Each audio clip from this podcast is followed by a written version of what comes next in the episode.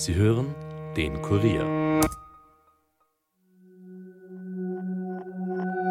Hallo bei den Fakebusters. Mein Name ist Michael Hammerl und heute sprechen wir über eine Verschwörungstheorie, die bei vielen Menschen Entsetzen auslöste.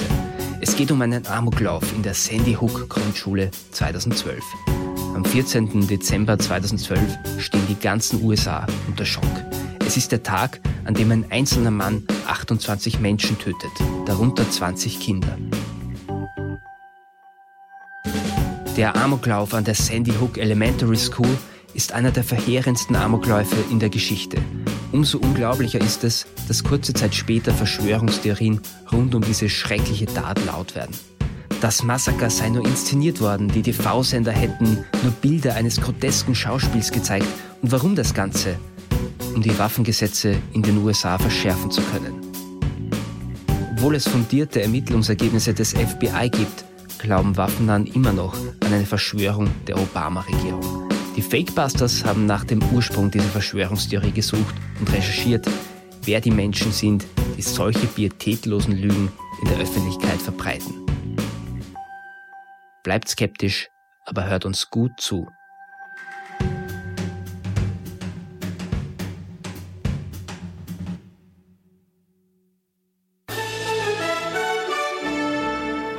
This is a CBS News special report. I'm Rebecca Jarvis with the latest on the deadly shooting at an elementary school in Newtown, Connecticut, the Sandy Hook School, and it is turning out to be worse than anyone could have imagined. We're here in front of the Newtown United Methodist Church where we've watched people gathering all evening long as tonight the details are still pouring in. There are 27 victims, 20 children, 7 adults. We have to convince the Senate to come together and pass common sense gun responsibility reforms that will make our communities safer and prevent more tragedies like the one we never thought would happen to us. Wir müssen den Senat davon überzeugen, die Waffengesetze zu ändern, sagt hier eine Mutter, die beim Sandy Hook Amoklauf ihren kleinen Sohn verloren hat. Dieser öffentliche Aufruf an die Politik wurde nur vier Monate nach dem Shooting ausgestrahlt. Auch der damalige US-Präsident Barack Obama machte sich für die Verschärfung der Waffengesetze stark. Viel geändert hat sich aber auch fast zehn Jahre später nicht. Das ist besonders tragisch, wenn man das Leid betrachtet, das an diesem 14. Dezember 2012 über Dutzende Familien und einen ganzen Ort hereingebrochen ist. Und umso grotesker muten die Anschuldigungen an, die sich die Familien der Opfer nach dem Amoklauf anhören mussten. Die ganze Tragödie sei in Wirklichkeit Theater um die Gesetze zu ändern und ihre Kinder seien gar nicht tot. Waffennahen wollen Bilder kennen, die die Opfer Wochen nach der Tat noch am Leben zeigen. Um das Ausmaß dieser Anschuldigungen zu verstehen, schauen wir auf den Tag zurück, an dem sich die unfassbare Tragödie ereignete. Wir befinden uns in Newtown, einem kleinen Städtchen im US-Bundesstaat Connecticut, etwa 100 Kilometer nordöstlich von New York. Um 9.30 Uhr fallen dort in einem Einfamilienhaus vier Schüsse. Sie treffen Nancy Lancer, eine 52-jährige Hausfrau, Mutter und Waffennäherin. Sie liegt zu diesem Zeitpunkt noch mit dem Pyjama im Bett. Viermal wird Lancer in den Kopf getroffen. Der Schütze ist ihr Sohn Adam. Die Kugeln werden aus Nancy's eigener Waffe abgefeuert. Adam Lancer setzt sich danach in das Auto seiner Mutter und fährt in seine ehemalige Grundschule, der Sandy Hook Elementary School. Seine Mutter hatte früher dort gearbeitet. Um 9.35 Uhr erreicht er die Schule. Mit dabei hat er vier Schusswaffen.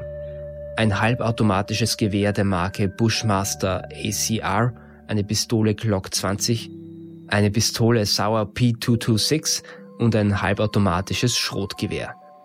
Die Türen der Schule sind verschlossen, eine Vorsichtsmaßnahme, die Direktorin Dawn Lafferty Hochsprung erst wenige Wochen zuvor eingeführt hatte. Der 20-jährige Lancer schießt sich den Weg frei. Die Schulleiterin wird eines seiner ersten Opfer, als sie sich schützend vor eine Gruppe Kinder stellt. Lancer feuert auf alle, die sich ihm in den Weg stellen und betritt eine erste Klasse. Die Kinder dort sind um die sechs Jahre alt. Einige flehen ihn an, nicht zu schießen, andere verstecken sich oder stellen sich tot, was ihr Leben rettet. Der Amoklauf dauert nur fünf Minuten. Um 9.40 Uhr richtet Lancer eine Waffe gegen sich selbst und drückt ab. Es sterben zwölf Mädchen und acht Jungen im Alter von sechs und sieben Jahren, außerdem sechs Frauen. Alle haben mehrere Schussverletzungen.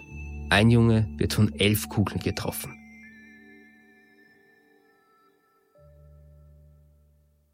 Als die Nachrichten über den Amoklauf das Tagesprogramm unterbrechen, steht Amerika für kurze Zeit still und in den Köpfen der Menschen stellt sich die Frage nach dem Warum. Sie wird unbeantwortet bleiben. Adam Lancer war immer eher unauffällig gewesen. Er selbst war vier Jahre lang Schüler an der Sandy Hook Elementary School, hatte ein gutes Führungszeugnis. Erst nach und nach kommt ans Tageslicht, dass der junge Mann unter massiven psychischen Problemen gelitten hatte. Auch über eine Form des Autismus wird spekuliert. In den Monaten vor der Tat soll er sich laut dem Abschlussbericht des FBI zurückgezogen haben. Obwohl er mit seiner Mutter im selben Haus lebte, kommunizierten die zwei nur noch per E-Mail. Lenzer war, wie seine Mutter, ein Waffenfanatiker mit einer Faszination für Massenmorde wie den Amoklauf an der Columbine High School. Er gehörte dem School Shooter Fandom an, also einer Gruppe, die einen regelrechten Kult um Amokläufe an Schulen entwickelt hat. In Foren dürfte er sich auch den Ratschlag geholt haben, seine Festplatte vor dem Amoklauf zu zerstören. Für die Ermittler hätten die Taten einen wichtigen Anhaltspunkt zum genauen Motiv bedeutet. Vielleicht ist auch dieses fehlende Motiv ein Grund dafür, dass nur wenige Wochen nach dem Massaker unglaubliche Verschwörungstheorien darum entstanden. Waffennahen und rechte verbreiteten Gerüchte, wonach der Amoklauf ein Inside-Job gewesen sein soll, also von den US-Behörden organisiert. Der Fake soll dazu dienen, die Waffengesetze zu verschärfen. Der rechte Verschwörungstheoretiker und Moderator einer bizarren Talkshow über UFOs und B-Horrorfilme stellte öffentlich etwa folgende Frage. Ist es nicht seltsam, dass Adam Lancer eines Tages einfach aufwachte und sich dazu entschloss, Kinder an einer Schule zu töten, zu genau der gleichen Zeit, als Präsident Barack Obama der UN sagte, er will sich für die Verschärfung der Waffengesetze stark machen? Und Verschwörungstheoretiker Orly Tate, der für seine wirren Theorien rund um Obamas Geburtsurkunde bekannt wurde, weil er sagte, Obama sei gar kein Amerikaner, legte sogar noch nach. Wurde Adam Lancer unter Drogen gesetzt und hypnotisiert, um ihn zu einer Killermaschine zu machen? Sollte das eine Ausrede des Regimes sein, um der Bevölkerung vor einem wirtschaftlichen Zusammenbruch das Recht auf seine Selbstverteidigung zu nehmen?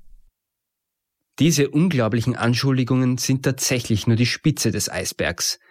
Die Theorien wurden immer populärer und trugen bald noch seltsamere Früchte. Und um diese zu hinterfragen und die Dynamik der ganzen Causa zu besprechen, darf ich jetzt meinen Kollegen Armin Arbeiter begrüßen, Außenpolitikredakteur beim Kurier. Hallo Armin. Ja, hallo Michi. Armin, wie schon gesagt, gibt es rund um den Sandy Hook Amoklauf sehr viele Verschwörungstheorien, die teilweise wirklich bizarr sind. Ja, das stimmt. Und noch bizarrer ist es, dass so viele Menschen daran geglaubt haben oder immer noch daran glauben. Die Theorien reichen eben vom Hintergrund rund um die Waffengesetze bis hin zur jüdischen Weltverschwörung. Die darf ja in keiner rechten Theorie fehlen, wie wir wissen.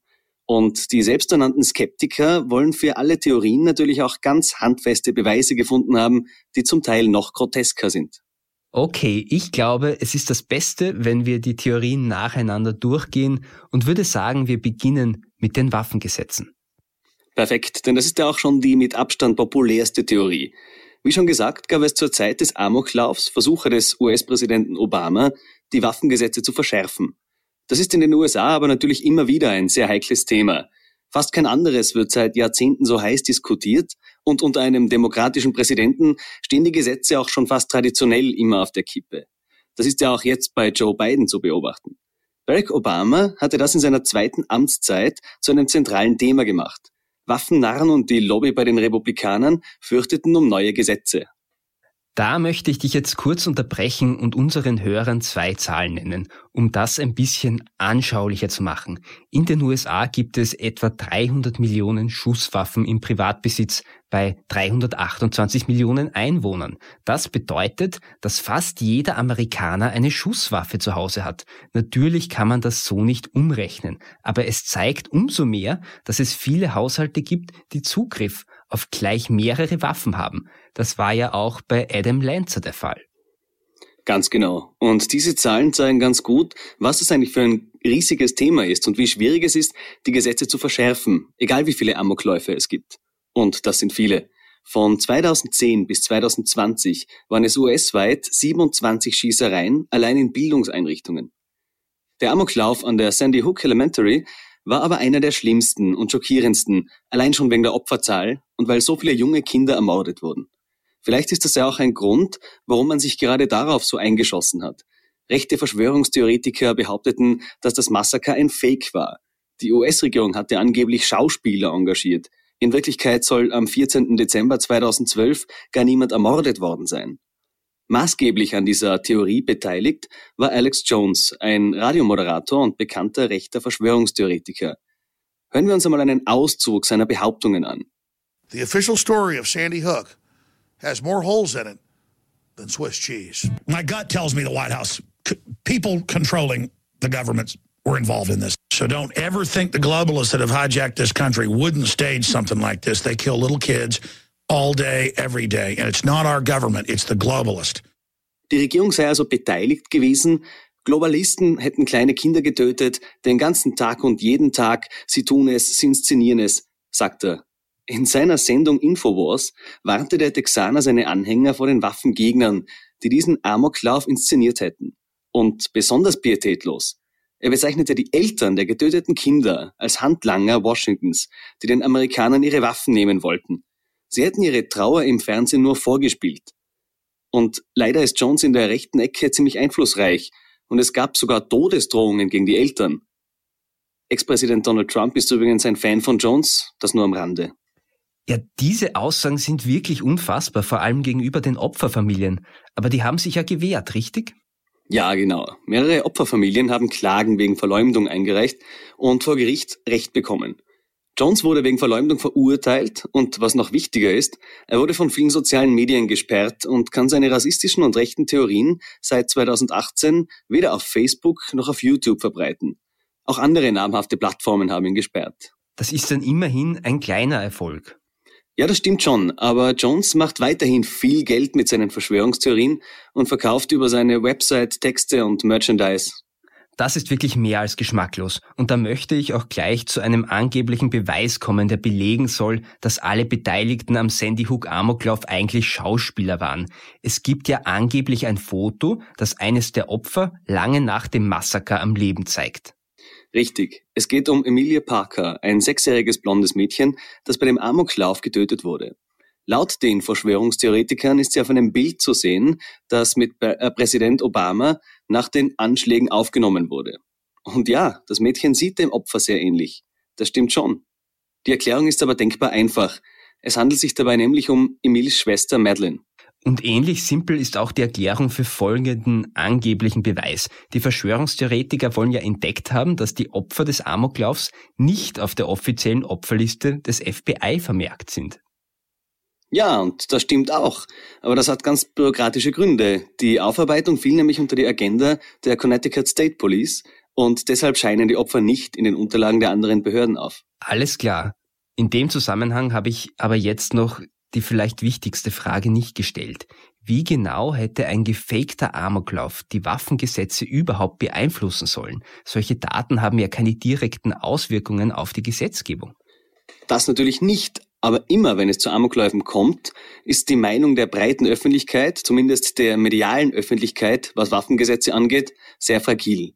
Es gibt auch sehr viele Demokraten, die sich ihre Waffe nicht nehmen lassen wollen. Will ein Präsident die Gesetze verschärfen, wird er unpopulärer. Das ist einfach so. Aber wenn eben eine so unfassbare Tat mit so vielen Kindern als Opfer passiert, kommt es zu einem Umdenken. Zumindest im medialen Diskurs. Und Barack Obama beschreibt das sehr schön in einer Rede, die er nach dem Massaker gegeben hat.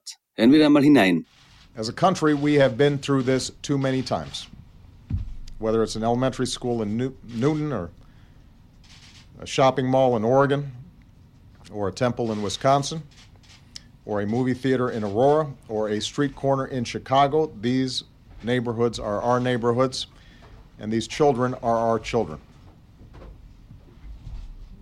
And we're going to have to come together and take meaningful action to prevent more tragedies like this, regardless of the politics. Ungeachtet der Politik muss etwas geändert werden, sagt Obama hier. Waffennarren bekommen es da natürlich schnell mit der Angst zu tun. Ähm, und Armin, haben sich die Gesetze jetzt verändert? Nicht in dem Ausmaß, wie es sich Obama gewünscht hätte. Nach dem Amoklauf wollte er quasi im Alleingang dafür sorgen, dass Gesetze verschärft werden, um Waffen kaufen und besitzen zu können. Der Plan des Präsidenten ging aber nicht auf. In einigen Bundesstaaten wurden die Gesetze zwar tatsächlich verschärft, aber der ganz große Wurf ist Obama nicht gelungen. Das liegt einfach daran, dass ihm eine Mehrheit im Kongress fehlt. Und Joe Biden, der damals Obamas Vizepräsident war, versucht jetzt quasi dieses Erbe weiterzuführen. Ob er erfolgreich sein wird, steht wieder in den Sternen. Äh, wir hoffen mal. Du hast am Anfang schon gesagt, dass der Amoklauf aber nicht nur Waffengegnern quasi in die Schuhe geschoben worden ist, sondern auch eine jüdische Verschwörung ins Spiel gebracht wurde. Richtig. Und die wurden über den iranischen staatlichen Fernsehsender verbreitet. Man hat sich auf Aussagen des ehemaligen republikanischen Kandidaten auf das Amt des Gouverneurs, Michael Harris, bezogen. Der Mann hat gute Kontakte zu Neonazis und ist auch Antisemit. Er soll gesagt haben, dass es israelische Todesschwadronen waren, die die Kinder getötet hätten. Israel soll auch an vielen anderen derartigen Amokläufen schuld sein. Man wolle damit einfach Unruhe in der Bevölkerung stiften und auch angespannte Beziehungen zwischen Obama und Israel, die waren zu dem Zeitpunkt auf jeden Fall angespannt, seien zu diesem Zeitpunkt der Grund für diesen Angriff gewesen. Dazu passt dann auch wieder die nächste Theorie, nämlich dass es mehrere Schützen gewesen waren. Genau, auch das wurde behauptet, aber nie belegt. Und in den Ermittlungsberichten ist auch detailliert aufgezeigt, wie Lancer wann wen erschossen hat. Es braucht leider keinen zweiten Täter, um so viele Menschen binnen so kurzer Zeit zu töten, auch wenn das unglaublich erscheint. Ja, man sieht hier wieder sehr gut, dass sich solche Theorien mit der Zeit ausbauen und am Ende für die, die daran glauben wollen, wirklich einleuchtend sind. Vielen Dank, Armin, dass du heute bei uns warst und uns diese Einblicke in die Verschwörung gegeben hast. Gerne, lieber Michael, und bis zum nächsten Mal. Wir fassen noch einmal zusammen. Am 14. Dezember 2012 starben in der Sandy Hook Elementary School 28 Menschen bei einem Amoklauf, darunter 20 Kinder. Für viele ist diese Tat unfassbar und vielleicht bildeten sich deshalb so schnell so viele wirre Verschwörungstheorien. Die einen wollen einfach nicht wahrhaben, dass so etwas passiert und andere versuchen, ihnen Erklärungen zu liefern, was denn in Wirklichkeit passiert sein könnte. Es ist pietätlos, solche Tragödien für politische Zwecke zu nutzen. Aber es ist passiert. Und deshalb ist es umso wichtiger, sich nicht instrumentalisieren zu lassen und gut zu überlegen, bevor man sich eine Meinung bildet. Und deshalb diesmal umso mehr. Bleibt skeptisch, aber hört uns gut zu. Das war's für heute von den Fakebusters. Mehr Informationen zu diesem Podcast findet ihr unter www.kurier.at slash fakebusters. Wenn euch der Podcast gefällt, abonniert uns und hinterlasst uns doch eine Bewertung in eurer Podcast-App oder erzählt euren Freunden davon. Fakebusters ist ein Podcast des Kurier. Moderation von mir, Michael Hammerl, Schnitt Dominik Kanzian, Produzent Elias Nadmesnik. Weitere Podcasts findet ihr auch unter www.kurier.at slash podcasts.